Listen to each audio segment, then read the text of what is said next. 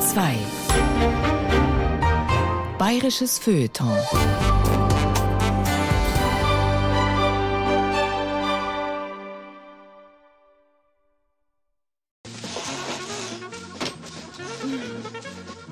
Auf geht's, Schatzi. Jetzt machen wir Hupferl auf die Schnelle. Ein deftiger, kerniger Spaß, der nicht nur die Lederhose zum Qualmen bringt. Sacka, Sacka, Gretel. Du hast aber eine schöne Sache beieinander. Es ist eine aus heutiger Sicht skurrile Welt, die der Niederbayer Alois Brummer in seinen Filmen vor mehr als 40 Jahren erschuf. Sex auf gut bayerisch. Bumsfidel, voll saftigem Humor. Um? Eine Welt, in der Lust und Nacktheit erlaubt sind, aber doch alles immer schön seine Ordnung hat. Urige Sexdialoge und heiße Jodlerhosen lassen die Herzen auch der jungfräulichsten Gemsen fröhlich springen. Eine Welt, die einfach gestrickt ist, aber bevölkert von schrägen Gestalten. Almenrausch und Edelweiß, da werden auch die Kumpel heiß. Ich könnte die fressen. Nicht beißen. Ja, du Saubär. Ja, wie lange bist denn du schon da? Genauso wie all die blutjungen Hausfrauen, lüsternen Klosterschülerinnen, frühreifen Schwedinnen und liebestollen Apothekerstöchter, die da auf der Pirsch sind, vorzugsweise an Orten wie Bumskirchen, Vögelbrunn oder Zipfelspitz. Und die Herren der Schöpfung? Jo, hey, die Libido. Droidlo hier, wow, wow. Lachen, lachen, bis die Hosennähte krachen. und tragen sprechende Namen wie Graf Porno von Geilsberg, Dr. Fummel oder Xaver Strammsackel. Essen vorsorglich zum Frühstück immer ganz viele Eier, damit sie nicht schlapp machen, und haben heiße Stachel, bei denen die süßen, oft blonden Bienen nicht lange fackeln. Schaut mir an, 80 Kilo Dynamit, 80 Kilo Lebensfreude, genau das, was du brauchst. Da schau her, ist das nix? Hä? Dass ich nicht lache. 80 Kilo Dynamit. Aber eine verdammt kurze Zündschnur, mein Lieber. Geht, Toni. Mach keinen Zwergenaufstand. Weißt was? Pack den Kleinen wieder ein. Ungefähr 15 Jahre lang brachten diese von Brummer meist selbst erfundenen und für damalige Verhältnisse unerhört freizügigen Dirndl- und Lederhosen-Amuren die damals noch ungleich verklemmtere und unsichere BRD in Wallung, beflügelten die sexuellen Fantasien von Millionen und ließen so manchen Zuschauer rot werden, wenn er im Kino auf dem Sitz neben sich den ebenso peinlich berührten Nachbarn entdeckte, nachdem das Licht wieder angegangen war. Und du merkt ja, das hier ist keine Pornografie. Ich bin ein Künstler. Ist das klar? Nein, mit Pornografie hatte dieses lustig lüsterne, bayerische Heimaterotik-Filmparadies, das Alois Brummer vor allem in den 1970ern inszenierte, rein gar nichts zu tun. Der Sex, wahlweise auf saftig grünen Wiesen vor Alpenpanorama, im Heu in der Scheune oder gediegen in karierten Laken, war wohl dosiert. Kernig, ungeniert und nett ist die Liebe im Himmelbett. Und nie zu explizit. Darauf legte der Schöpfer größten Wert. Sauber, naiv, volkstümlich, weich und lustig. Sollten seine Eigenproduktionen sein. So fasste er selbst es einmal zusammen. Und tatsächlich traf er mit dieser Mischung zielgenau Herzen und Hosen der Deutschen. Jo, hey, die Libido. Nieder mit der Hocherotik. Alois Brummers bumsfidele Filmfestspiele. Ein bayerisches Feuilleton von Joanna Ortmann. Ja, also für mich ist es einfach ein großes Kuriosum. Und gleichzeitig hatte er offensichtlich bestimmte Talente, er hatte Geschäftssinn und er hatte ja diese niederbayerische Bauernschleue. sagt die an ungewöhnlichen Biografien interessierte Münchner Archivarin Brigitte Huber, die den Filmproduzenten und Regisseur zum ersten Mal 2013 in einer kleinen Ausstellung in München entdeckte, sozusagen posthum, und daraufhin begann, sein Leben genauer zu recherchieren. Sie war es auch, die dafür sorgte, dass Brummers umfassendes Werk das seinerzeit von Ende der 1970er bis Anfang der 80er Jahre für so viel Aufruhr in und außerhalb deutscher Betten sorgte, endlich auch in seiner Heimatstadt gewürdigt wurde, wenn auch erst Dekaden später.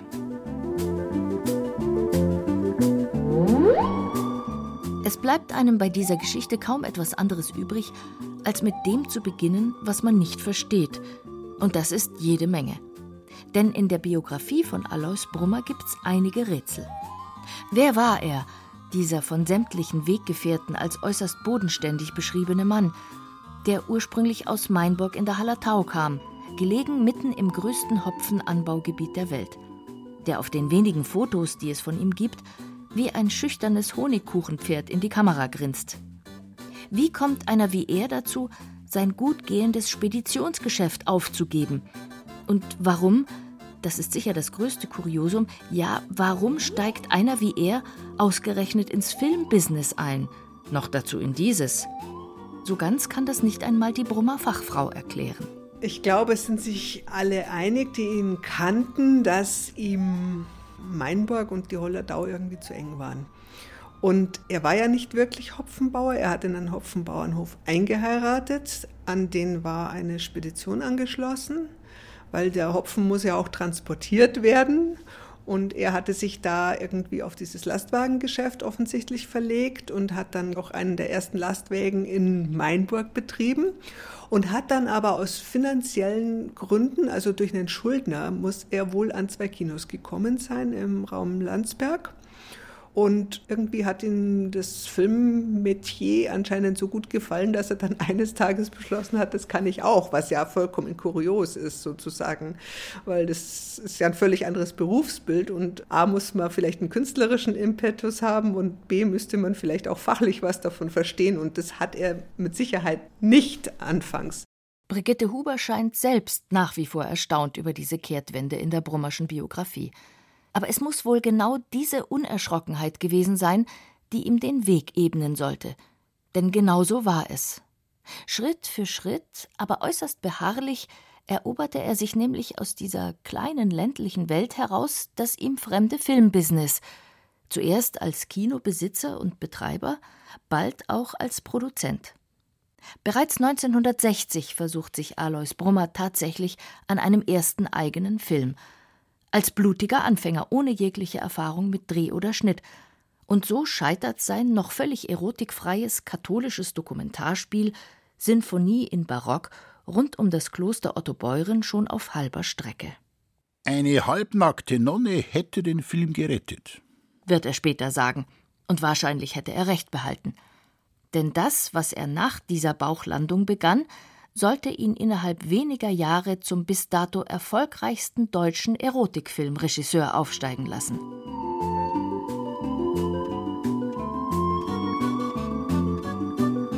Mitte der 60er Jahre setzt Brummer alles auf eine Karte. Er trennt sich aus bis heute rätselhaften Gründen von seiner Familie, zieht nach München und steigt zunächst ins Filmverleihgeschäft ein, was sich rückwirkend betrachtet als Sprungbrett erweisen wird. Also er war zuerst im Filmverleih tätig und hat dann da auch entsprechende Kontakte offensichtlich aufgebaut. Er hat mit anderen zusammengearbeitet. Er war weltweit unterwegs. Er hat in Amerika Filme eingekauft für seinen Verleih. Er hat in China eingekauft und ich glaube nicht, dass er jetzt fließend Englisch gesprochen hat, aber er hat sich ja irgendwie durchsetzen können, ja. Er hat da auch eine gewisse eigene Schlichtheit natürlich mitgebracht. Er sagt ja auch, er hat die Mädels jetzt nicht irgendwie vorspielen lassen oder so, sondern er hat danach entschieden, ob ihn das jetzt anspricht. Also es war schon so auch irgendwo sein Geschmack mit drin und der war halt so. Gleichzeitig hat er natürlich unglaublich das Bayernbild befördert, auch ein Frauenklischee natürlich transportiert. Also er hat dem Ganzen schon eine starke Richtung gegeben. Nichts und niemand schien ihn von der Idee abhalten zu können, selbst Filme zu machen. 1966 startete er den nächsten Versuch und gründete dazu die AB Filmproduktion. Nur knapp drei Jahre später, im Januar 1969, ist es soweit. Der erste originale Brummer startet in den Kinos. Meine Brüste sind aber viel fester als deine. Tatsächlich. Aber dafür habe ich viel schönere Beine als du. Höher musst du fassen. Ja, ja. Graf Porno und seine Mädchen. Eine krude Story um den Privatdetektiv Harry, der als ersten Auftrag die junge Gina ausfindig machen und zu ihrem Onkel bringen soll, was ihn vor einige Schwierigkeiten stellt. Denn Gina und ihre neugierigen Freundinnen haben nur eins im Sinn: ihr erstes Mal erleben, am liebsten auf einer schlüpfrigen Pyjama-Party. Das ist ja nicht mehr auszuhalten. Macht dir denn das Blasen solchen Spaß? Für mich gibt's nichts Schöneres. Komm doch lieber zu uns. Dann spielen wir zu dritt. Wir brauchen keine Noten. Obwohl der Film mit nur wenigen Kopien läuft, lockt er das Publikum in Scharen an. Bereits nach ein paar Wochen steht Graf Porno auf Platz 3 der erfolgreichsten Filme in Deutschland. Danach gibt es kein Halten mehr. Noch im selben Jahr veröffentlicht Brummer zwei weitere Filme. Im Oktober hat Eros Center Hamburg Premiere, im Dezember eine Fortsetzung seines Erstlings, Graf Porno und seine liebesdurstigen Töchter.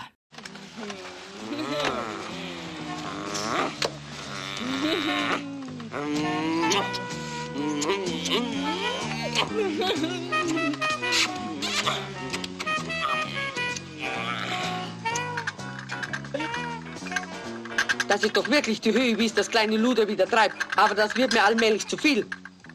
Anders als heute bekamen die Kinobesucher damals zu jedem Film ein Programmheft mit Bildern, einer Inhaltsangabe und ausführlichen Informationen zu Regisseur und Darstellern. Und so staunt man heute, wer hier in der nun gerade erst beginnenden cineastischen Brummer-Ära so alles mit an Bord war. Schauspieler wie Rosel Meyer, Elisabeth Volkmann, Ingrid Steger oder Sissi Engel haben bei diesen hausgemachten Lustspielen ihre Meriten verdient und für mehr oder weniger Niveau gesorgt. Konstantin Wecker ließ die Lederhosen runter und sang sogar, wenn's der Sache dienlich war.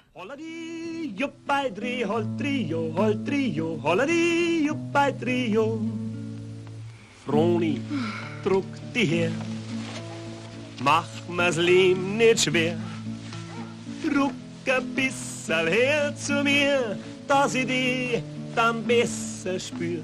Froni, allebei, müsstest bei mir sein. Froni, ich bin's. Sepp? Komm her, Froni. Mach's Fenster auf. Du, bist du doch gekommen? Ich häng hier am Seil. Geh, komm ein bisschen näher. Hast mir was zum Sagen? Erst gibst mir ein Bussel.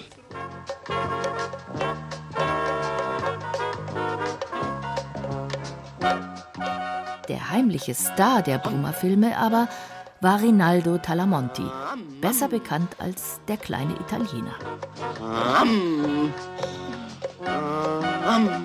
Talamonti war das mediterrane Schmankerl in all dem biederbayerischen Bettensport und mit seinen knapp 1,60 Meter tatsächlich klein, dafür ausgestattet mit schwarzem Wuschelkopf und melancholischem Marcello Mastroianni-Blick.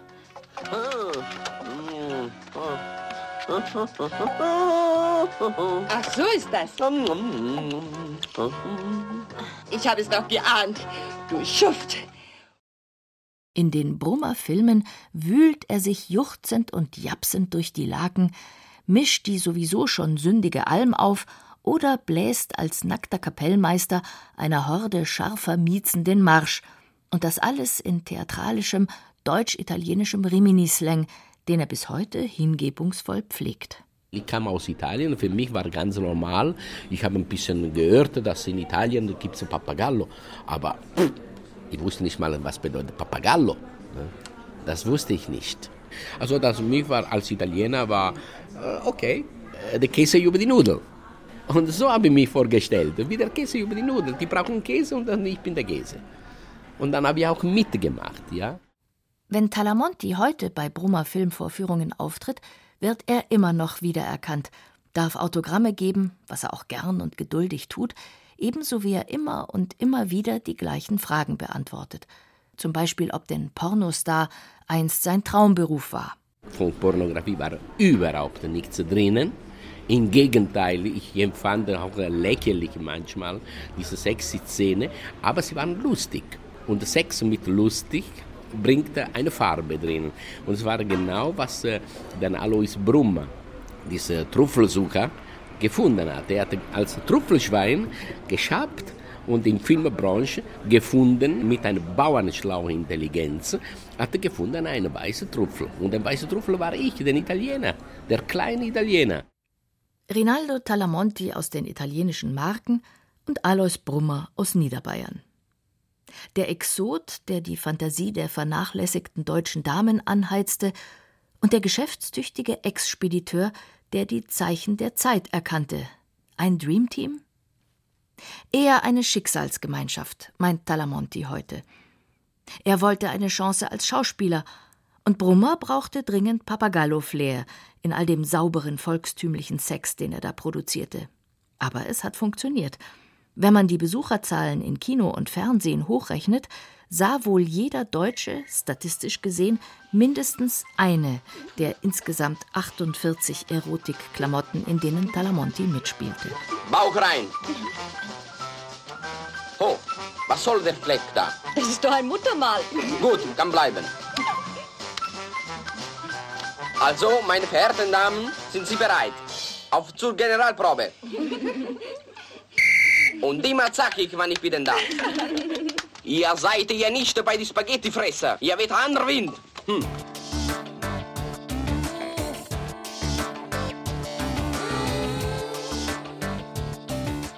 Und Brummer wurde mutiger, wagte sich, beflügelt vom Erfolg, immer weiter vor. Begnügte sich nicht mehr damit, nur der Produzent zu sein, sondern begann nun auch Drehbücher zu schreiben, erst unter Pseudonym, dann unter seinem richtigen Namen und führte schließlich selbst Regie. Veranstaltete Live-Castings, suchte gezielt nach Schauspielschülerinnen und Studenten, die nicht viel kosten und ihm gefielen, köderte sie mit falschen, harmlosen Filmtiteln und lockte sie zum Dreh, mittlerweile in sein Reihenhaus in München-Pasing. Dort entstanden seine nächsten Werke in Küche, Garage oder Wohnzimmer unter einfachsten Bedingungen. Und dort sahen sich viele dieser hoffnungsfrohen jungen Menschen dann schließlich mit den nackten Tatsachen konfrontiert. Auch der 25-jährige Rinaldo Talamonti war auf diese Masche reingefallen. Die Dreharbeiten hat er als ziemlich strapaziös in Erinnerung. Ich habe auf jeden Fall viel, viel Gymnastik gemacht in diesen Filmen, ja. Ich war viel oft unten, viel oft drauf, aber rauf und runter, rauf und runter. Ich habe oft Rückenschmerzen gehabt, ja, nur von viel Bewegung und von gar nichts. Ich war sehr respektvoll über meine Partnerin und da habe ich versucht, denen das Leben so, diese saure Gurke eigentlich, angenehmer zu machen. Und in dem Moment, wenn die Szene fertig war, habe mich sofort zurückgezogen, habe nicht weiter gefummelt, Dr. Fummel, ne? okay? Und da kam eine Statistik in dieser Zeit, wo haben sie gefragt an die Mädchen, mit wem am liebsten sie sexy Szene drehen. Und jeder hat gesagt, mit einem kleinen Italiener, mit Rinaldo. Hey, was soll denn das? Besteckspiel? Hä?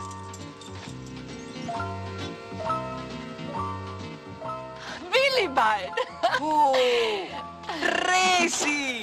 Mamma mia, Resi! Gell? Da schaust, dass ich da bin. Die Frieda hat mir alles erzählt von euch. Hm? Alles? Hm? Ja, freilich. Deshalb bin ich doch so schnell reingefahren in die Stadt. Und außerdem kann uns hier der Pankratz nicht wieder überraschen. Ja, kann man auch überrascht werden. Das ist die Lösung. Wir machen unsere Wiedersehenfeier da drin. Das wird aber eng werden. Aber gemütlich. Ah, komm, Resi. Die Arbeitstage der Brummer Crew waren straff organisiert. Das Team so klein wie möglich, die Ausstattung spartanisch. Erinnert sich auch Brummers ehemaliger Filmverkäufer Walter Podganski, heute Chef der Firma Moviemax. Es gab irgendwie Beleuchter, die halt im Bierdusel so waren, weil der Beleuchter hat früher immer gern Bier getrunken, weil die Scheinwerfer so heiß waren. Und dann ein paar Maske, Rita Wild gab es, das war eine Maskenbildnerin, die hat auch die Kostüme machen müssen. Es war alles sehr streng. Also im Stab zu sagen, Maske ist ein Posten, ja, braucht man, müssen wir ja schön machen, die Leute. Aber die konnten doch gleich, wenn es Schneiderin war, die Kostüme machen. Regieassistent, ja, irgendwie braucht man schon, aber du bist da das, du schreibst da das, du machst da das und wenn du einen Kaffee holen musst, dann schicke ich dich auch weg. Ja? Das heißt, Brummer am Drehort, wenn er war, hat halt wenn es nicht so lief, dann hat er eingegriffen. Wenn jemand ausfiel, sprang er manchmal auch selbst ein, aber nur in kleinen, unverfänglichen Rollen, zum Beispiel als Dorfpfarrer oder Bürgermeister. Weil viele der Akteure keine Profis waren, mussten die Szenen sechs, siebenmal wiederholt werden, bis sie im Kasten waren und die Darsteller immer wieder neu geschminkt werden. Und dann die Körperschminke war da damals, war nicht so wie heute, dass mit einer normalen Kamera du kannst die Farbe einstellen. Damals musste jeder Körper, damit keine Blauflecken da sind oder hellere Flecken, komplett geschminkt von Zehenspitze bis zum Kopf. Und jedes Mal, wenn du dich aber wühlst in ein Bett, nachher musste wieder geschminkt werden. Das war Wasserschminke. Können Sie sich vorstellen, die Bettwäsche musste gewechselt werden, damit die Farben nicht da sind. Also es war Art. Und von den Außenaufnahmen sprechen wir nicht. Ne? Das ist wieder typisch, Mann. Wir beide dürfen jetzt nackt durch die Gegend laufen. Ah, solche Schlappschwänze. Da ging's in die Kiesgrube, in den Heustadel oder auf eine Wiese in der Region. Und mittags besorgte der durch und durch pragmatische Chef Leberwurstsemmeln oder Pressack für alle. Und dann habe ich ihn gefragt, ich gesagt, sag mal, kriege ich jeden Tag sowas? Ja, ja, das ist gut, das ist gut. Jetzt, wenn man für dich gut ist, ist es nicht gut für mich. Ja, ich bin Italiener, ich sterbe so, du mästest du mich. Jetzt bald werde ich hier wie eine Mülltonne. Ne? Ich habe sehr viel geachtet auf meine Linie damals.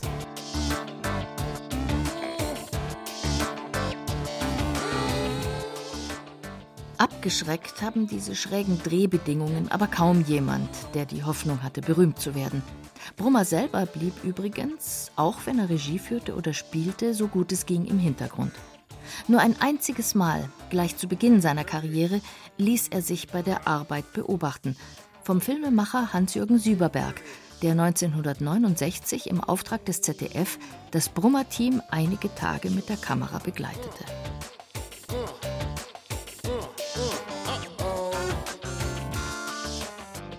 Mit dem Blick des vor allem soziologisch interessierten Filmemachers stellt er in seiner Dokumentation die schlichten Produktionsbedingungen und das kaum vorhandene Talent der Darsteller bloß.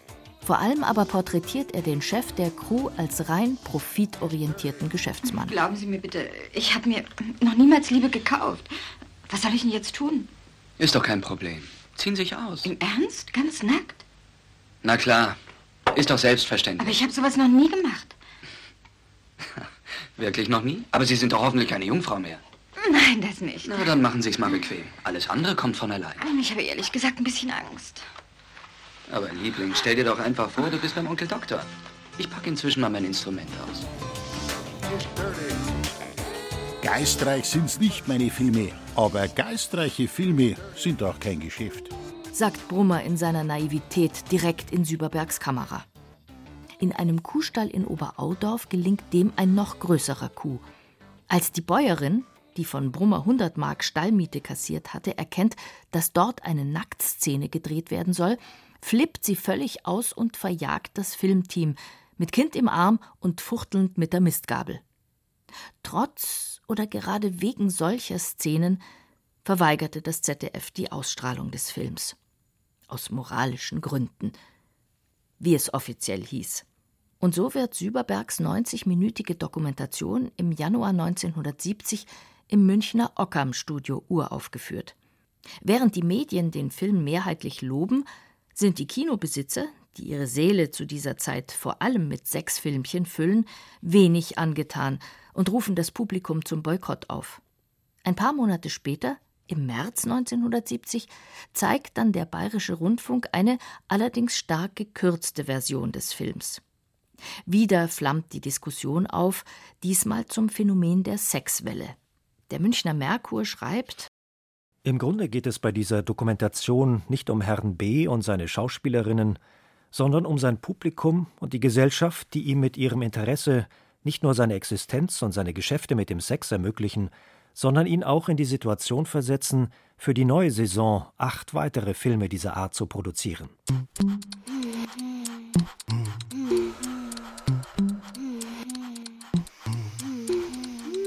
Gespalten die hier beschriebene Gesellschaft damals war, kann man an der Reaktion der Zuschauer ablesen. Erbost beschweren die sich, Süberberg habe Alois Brummer nur verunglimpfen wollen. Ganz anders der Protest der CSU-Landfrauen.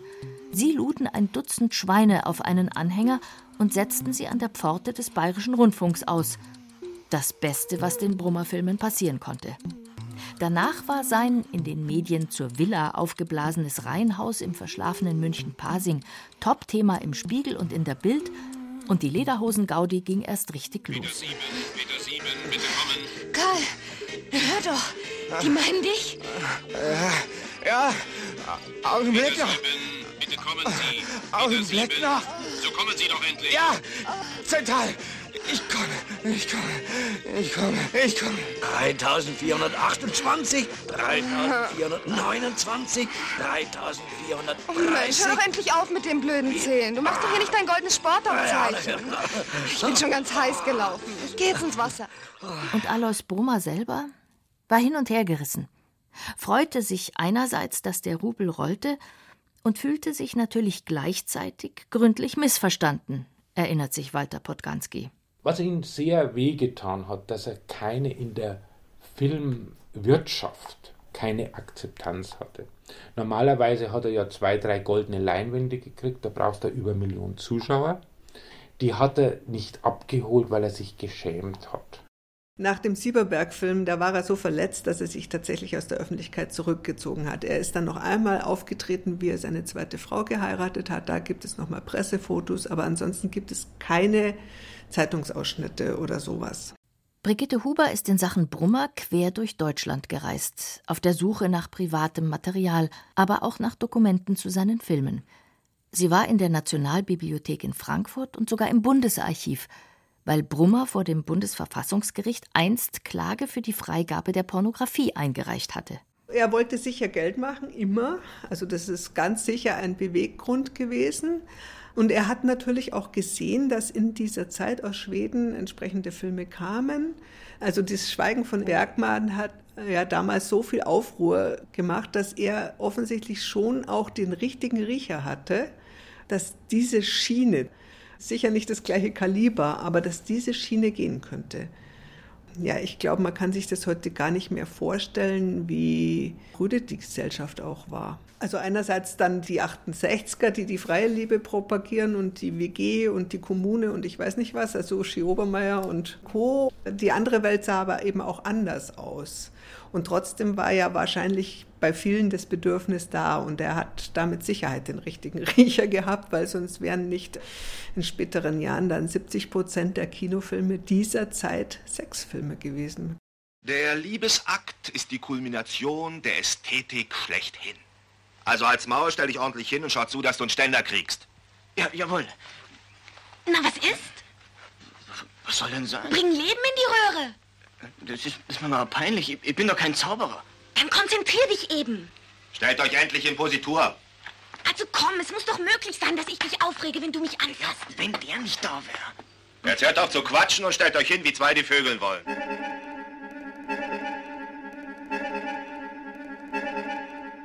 Das Kino der 70er, Spiegel einer Gesellschaft im Aufbruch.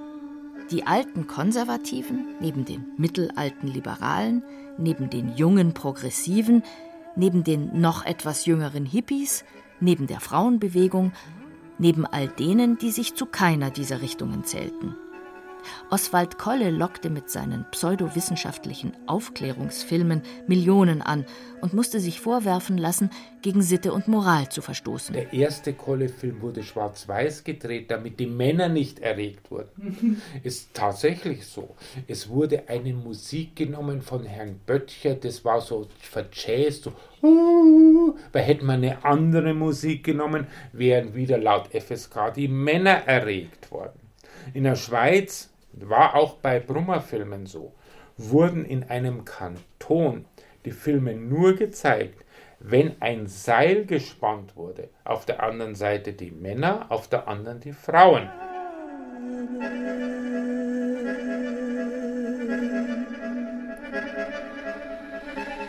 Aus Empörung über Ingmar Bergmanns Film Das Schweigen wurde bereits 1964 in Schweinfurt die Aktion Saubere Leinwand ins Leben gerufen. Gegen das Filmgeschäft mit Schamlosigkeit und Sexualität. und mit dem Ziel, eine Grundgesetzänderung herbeizuführen, die eine allgemeine sittliche Ordnung garantieren sollte. Das Sauglockenläuten in Film und Kino muss aufhören, polterte Landwirtschaftsminister Alois Hundhammer damals. Die Filmindustrie protestierte ihrerseits. Als der von Brummer vertriebene Streifen Sex and Life 1970 vom Amtsgericht München monatelang beschlagnahmt wird, nimmt er sich den berühmt-berüchtigten Rolf Bossi als Anwalt und fordert im Gegenzug Jeder Erwachsene muss selbst bestimmen, was er sehen will. Also er hatte ja ständig Schwierigkeiten mit der Zensur und er hat es ja relativ elegant umgangen, dass er dann nicht sagte, ich mache einen Pornofilm, sondern er hat einfach seine Protagonisten entsprechend benannt. Also da gibt es den Graf Porno und den Dr. Fummel und den Xaver Strammsackel, finde ich besonders gut, diesen Namen. Und damit hat jeder gewusst, um was es geht. Ja, es war auch noch irgendwie witzig. Und gleichzeitig hat er der Zensur eben ein Schnippchen geschlagen, weil äh, nennen darf man eine Figur ja, wie man möchte. Ja. Er hatte also immer wieder Probleme. Teilweise waren einzelne Filme wirklich lange Zeit beschlagnahmt, was ja dann auch heißt, dass einfach jede Menge Geschäft in den Kinos ähm, entgeht. Und er hat sich dann, und dafür war die Zeit dann in den 70ern einfach reif, für die Freigabe der Pornografie eingesetzt. Da war er natürlich nicht der Einzige und war also drauf und dran, bis vor das Bundesverfassungsgericht zu klagen. Nach dem Streit um Sex and Life sollte es noch gut drei Jahre dauern, bis am 27. November 1973 das vierte Gesetz zur Reform des Strafrechts in Kraft trat. Damit war die von den Sittenwächtern geforderte Verschärfung des Grundgesetzes gescheitert. Im Gegenteil, das Sexualstrafrecht wurde dem neuen Zeitgeist angepasst. Die Verbreitung pornografischer Filme war nun nicht mehr grundsätzlich verboten. Ein Etappensieg für Alois Brummer. Lass mich auch. Mhm. So, und jetzt wieder eine Position. Man muss ihre Titten richtig in die Hand nehmen. Ja, so? Du musst sie spüren, richtig wahrnehmen. Du stehst ja da, als ob du eine alte Kuh melken würdest. Oh, oh, na himmlisch, da kriegt ja was in mich rein. Die neue gesetzliche Ausgangslage entspannte Brummers Situation ein wenig, änderte aber kaum etwas an seinem Dauerclinch mit der freiwilligen Selbstkontrolle der Filmwirtschaft, der FSK, die über die Altersfreigabe seiner Werke wachte und entschied, ob ein Film mit oder ohne Schnitte gezeigt werden durfte. Hier aber half Brummer sein Schlitzohren naturell. Ja, ja, wo bin ich denn? Ja, ist mir schwindelig. Wo kommst du her? Ist, ist, ist mir schlecht. Bist du ja. von der Luftpost? Ja, was haben wir denn da? Sag mal, bist du von der Luftpost? Ja, wirklich. Nein, du bist von der Luftpost, Na? gell? Ich bin von der Rohrpost. Er entschärfte anrüchige Szenen geschickt durch eine Extraportion Klamauk und entwickelte sich mit den Jahren zum Meister der eindeutig zweideutigen Titel wie Oh mei, haben die Ostfriesen Riesen. oder Ritterorgas muss mal wieder. oder fast schon poetisch Stewardessen, sie fliegen durch die Lüfte, Vögeln gleich.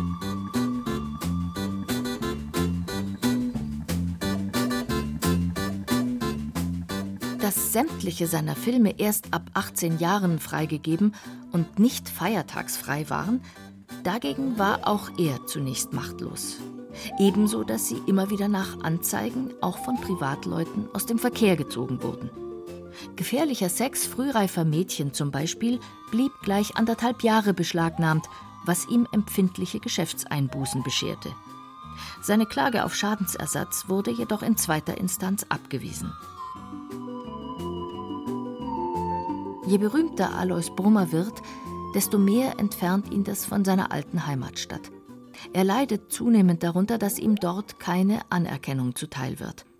Als er einmal vorschlägt, einen Kulturfilm mit dem Titel Hopfen und Malz, Gott erhalt's über die Hallertau zu produzieren und dafür beim Mainburger Hopfenvolksfest drehen will, befürchten die Stadtväter, die Szenen könnten auch in die nächsten sechs Filmchen einfließen. Brummer war schließlich bekannt für die geschickte Mehrfachverwertung seines Materials, und so zieht Bürgermeister Max Spenger seine mündlich bereits gegebene Zusage kurzfristig wieder zurück mit den Worten Für so etwas geben sich die Mainburger nicht her. Wir wollen auf keinen Fall, dass bei uns ein Sexfilm gedreht wird. Man hätte ihn ja, wenn es gegangen wäre, die Mainburger Staatsbürgerschaft entzogen. Ist aber natürlich nicht gegangen. Also er ist aber mit Tränen in den Augen immer so vorbeigefahren. Also ich durfte ein paar Mal mitfahren mit ihm im Auto, weil es ja billiger war. Und da hat er oft eine Brotzeit dabei gehabt. Essen sind wir schon reingegangen und er sagt, da drüben ist Mainburg. Schau her.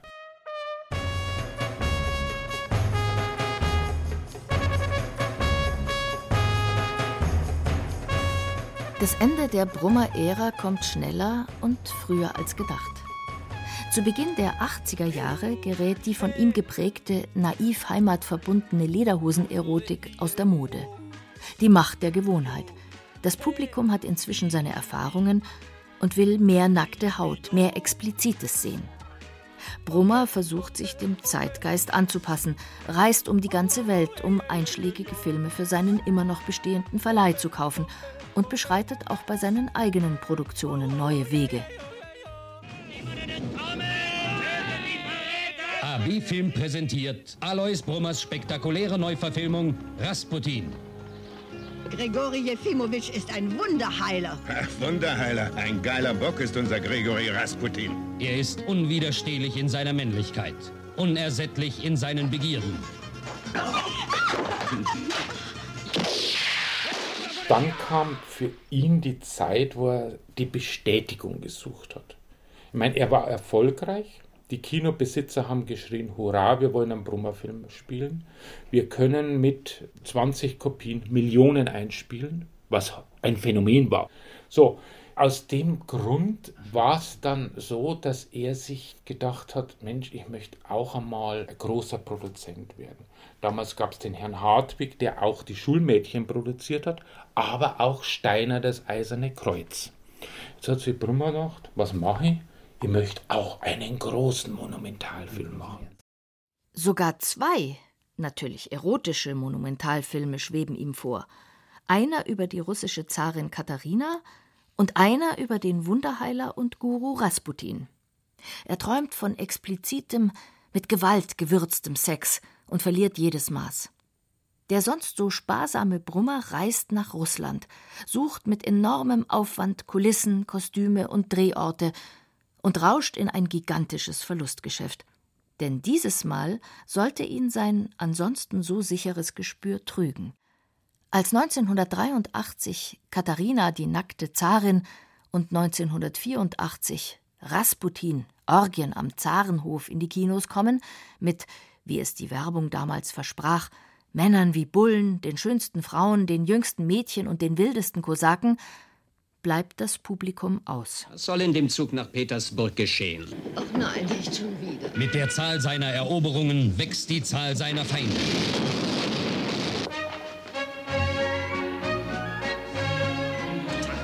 Besonders Mandelpudding könnte ich sterben. Immer wieder denken sie sich neue Mittel aus, um den dämonischen Mönch zu beseitigen. Brummer merkte natürlich bald, dass es abwärts ging, weil kein Geld mehr reinkam. Beide Filme hatten das Vielfache der normalen Produktionskosten verschlungen. Beide waren absolute Flops. Weil die Leute haben gesagt, entweder mag ich den guten Sex, aber nicht mit Gewalt. Das war verpönt damals. Also dann kamen ja dann die später die ganzen anderen Filme, aber das war eine ganz andere Sache. Damit hatte ja die Filmwirtschaft per se nichts zu tun, auch die FSK nicht. Er hatte damals als FSK-Anwalt den Horst von Hartlieb, jetzt gibt es den Holger von Hartlieb, der macht auch die FSK-Geschichten. Und der Horst von Hartlieb hat gesagt, Brummer, lass sei. Nein, nein, nein. Aber er hat nicht hören wollen. Also kein Geschäft mehr, Brummer hat dann auch nicht mehr produziert. Stattdessen machte er immer mehr Schulden bei den Filmkopierwerken, vergab Rechte an andere, konnte seine Rechnungen nicht zahlen, war schließlich fast pleite, musste sich ein neues Geschäftsmodell ausdenken und eröffnete nach und nach in ganz Deutschland Kinos, in denen erotische Filme gezeigt wurden. Nun nicht mehr nur die Lederhosenfilme, sondern dank der gelockerten Gesetzeslage bald auch härtere Kost. Der Gesetzgeber hat gesagt, solche Filme, Pornofilme, also richtige Porno, nicht jetzt was hier als Softporno an in Überschrift geht, dürfen nur gezeigt werden in einem öffentlichen Kino, was jetzt nicht als Kino so fungiert, aber wenn der Kunde nicht die Kinokarte kauft, sondern ein kleines Bier kauft, einen Whisky kauft und so weiter. Das heißt, es kamen die Herrschaften, die Herren meistens dorthin, haben gesagt, ich möchte ein Bier, dann kam die Karte und dann ging er rein, hat die Karte genommen und konnte sich den Film anschauen und das Bier trinken. Das schönste dieser neuen Kinos, ausgekleidet in Samt und Seide, lag sehr zentral in der Münchner Falkenbergstraße, in der Nähe der Kammerspiele und vielleicht noch wichtiger, des Hotels Vier Jahreszeiten. Durch das Vier Jahreszeiten waren natürlich edle Gäste. Und das war dann schon das Ende, wo ich so mit Brummer gearbeitet habe. Mein hat gesagt, Walter, du kannst ja sogar einen Anzug anziehen und irgendwie, es ist so, da hat der Portier angerufen, ein, zwei Politiker steigen im Vier Jahreszeiten ab.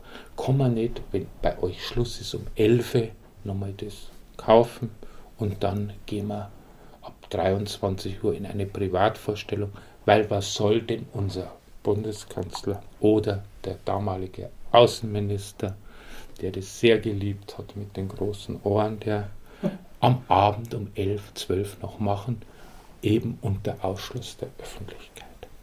Und da hat mich Herr Brummer, er wollte ja nicht sagen, das war ihm alles peinlich, gesagt hat, du, da kriegst einen Schlüssel, das macht alles das Hotel, sperr einfach auf und sperr dann wieder zu, sag nichts, du weißt nichts. Und dann sind tatsächlich Kreise aufgetaucht, die man nicht für möglich hält.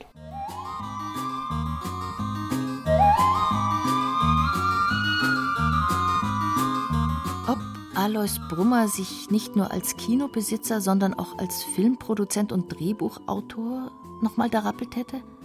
Die Frage ist schwer zu beantworten.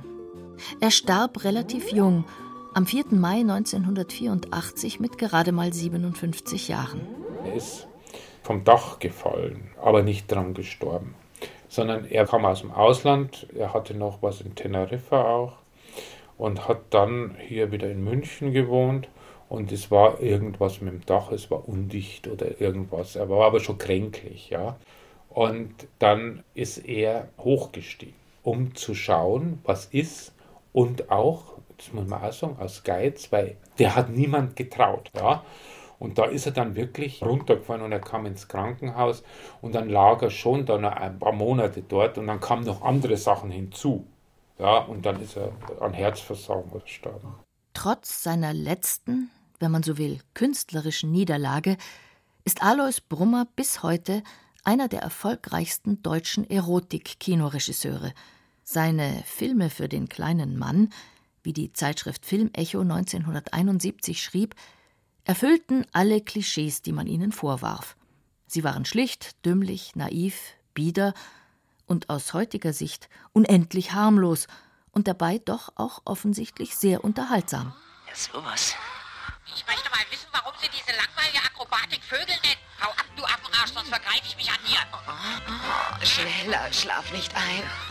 Was ist denn los? Bringt der Typ seinen Arsch nicht mehr hoch? Hopp, hopp. Zum Schlafen habe ich dich nicht eingeladen. Ja, wenn ihr aber nicht mehr kann, verdammt normal. Ich habe mein Pulver schon verschossen. Schau doch selber nach, du dumme Kur. Schlappschwanz.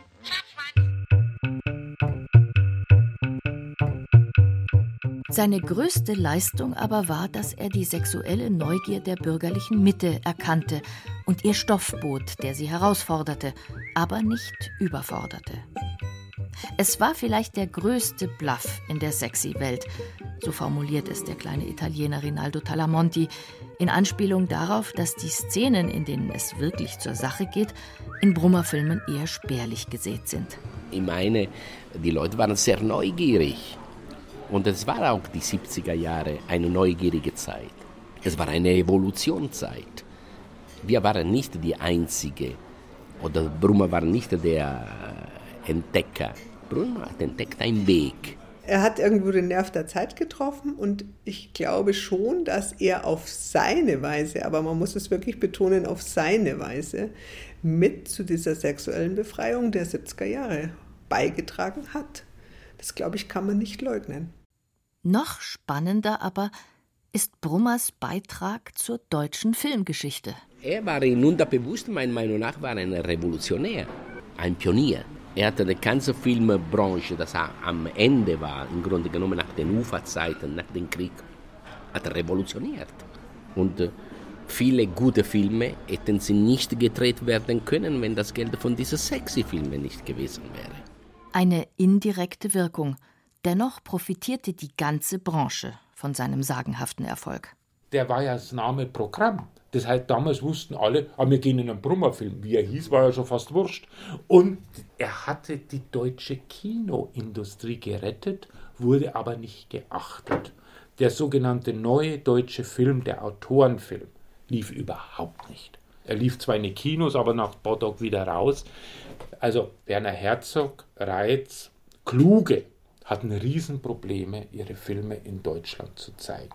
Publikum ist halt lieber in einen Brummerfilm oder in andere gegangen. Die Amerikaner waren so toll auch nicht mit ihren Filmen. Es gab da nicht so viel Blockbuster. Ja. Der Brummer hat das durch alles wieder mitfinanziert, durch die Filmabgabe, die glaube ich damals 10 Pfennig war pro Kinokarte. Und da ist viel zusammengekommen die Kinos wurden ja damals nicht so, so von der FFA unterstützt wie heute. Heute, da, wenn ein Kino einen neuen Projektor braucht, dann kann es nicht zur FFK gehen und sagen, oh, gib uns einen Projektor wie heute, weil eine neue DCP-Technik brauchen. Das war alles noch nicht so, sondern das Kino musste aus dem Stand, aus sich selbst sich finanzieren, dass ihnen nicht von den Stadtwerken der Strom abgestellt wird.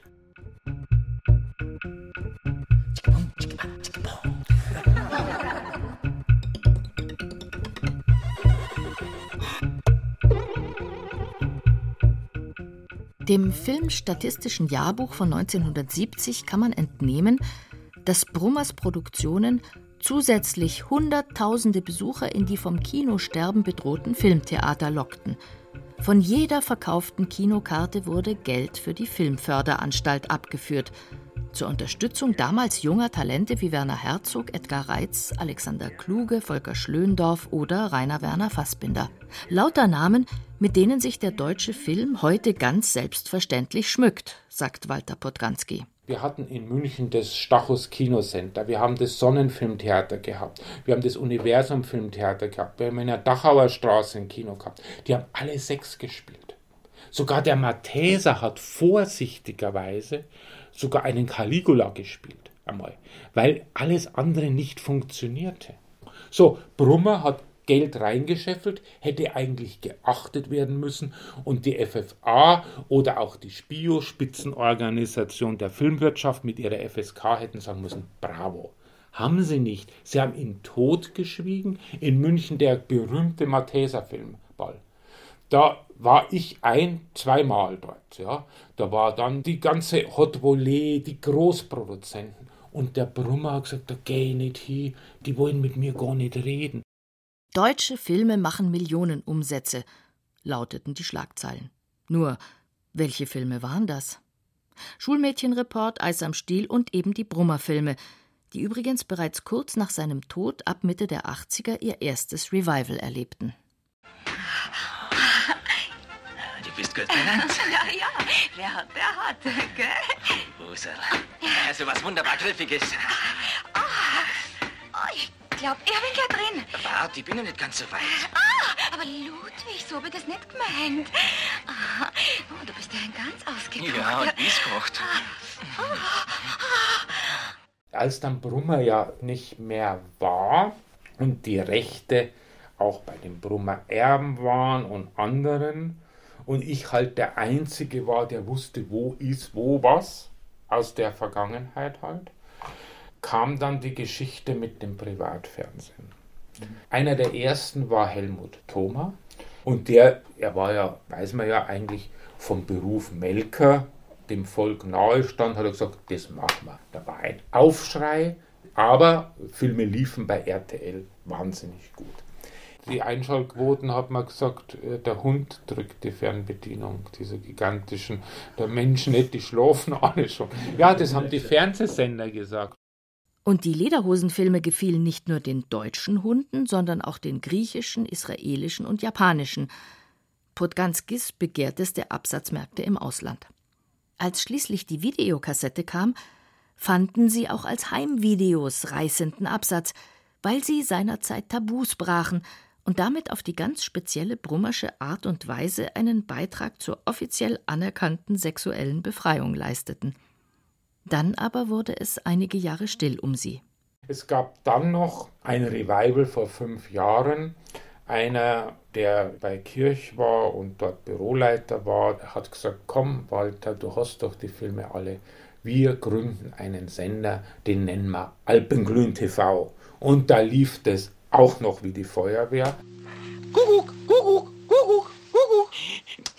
Also ich muss sagen, das geht zu nackt, das geht zu weit. Das lasse ich mir nicht bieten. Raus mit dem Lotterbeck, raus, raus. Jetzt wieder abwärts. Unverschämtheit. Beeilen Sie sich mal, Herr. Machen Sie schon fast. Ja, was. Ich aus, raus.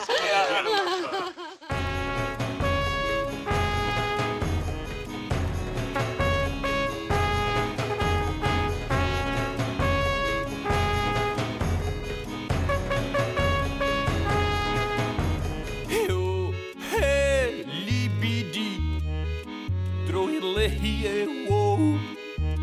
Heo, he, die libido. Und heute?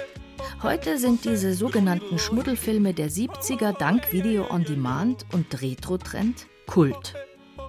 Und ihr Erfinder, der so geschäftstüchtige wie experimentierfreudige Mainburger Alois Brummer,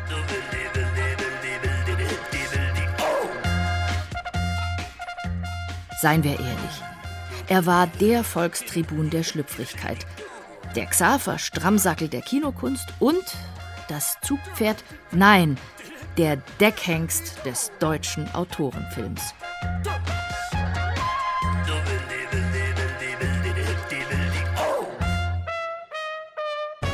Nieder mit der Hocherotik. Alois Brummers bumsfidele Filmfestspiele.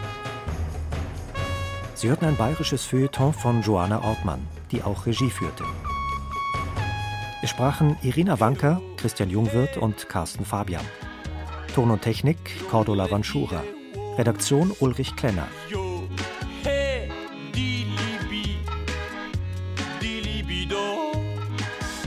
Eine Produktion des Bayerischen Rundfunks 2017.